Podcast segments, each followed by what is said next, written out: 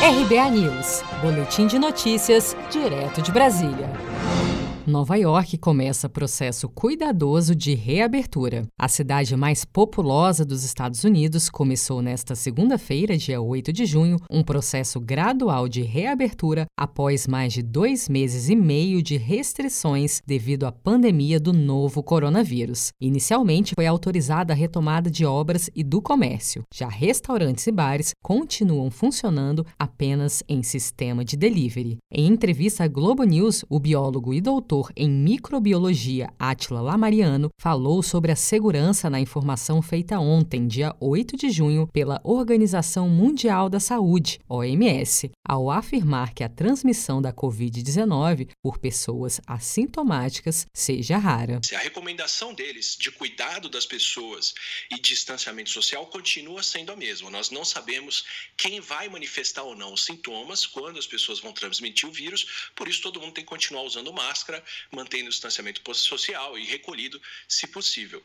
Quando a OMS falou sobre isso naquela entrevista, eles estavam falando sobre o rastreio de contatos, que é fazer uma coisa que o Brasil tem feito muito pouco, que é você ter uma equipe de pessoas dedicadas para quando alguém aparece com sintomas no hospital ou em algum teste, você rastrear os contatos dessas pessoas, com quem ela tem contato, quem é a família dela, qual é a região onde ela vive, para ver quem mais tem Covid naquela região.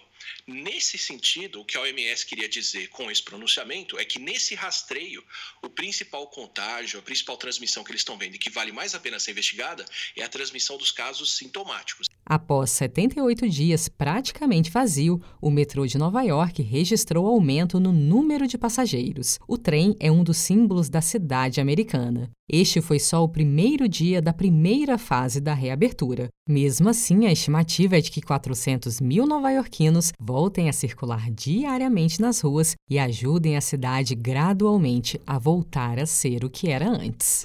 Você está preparado para imprevistos? Em momentos de incerteza como o que estamos passando, contar com uma reserva financeira faz toda a diferença. Se puder, comece aos pouquinhos a fazer uma poupança. Você ganha tranquilidade, segurança e cuida do seu futuro. Procure a agência do Sicredi mais próxima de você e saiba mais. Sicredi, gente que coopera cresce.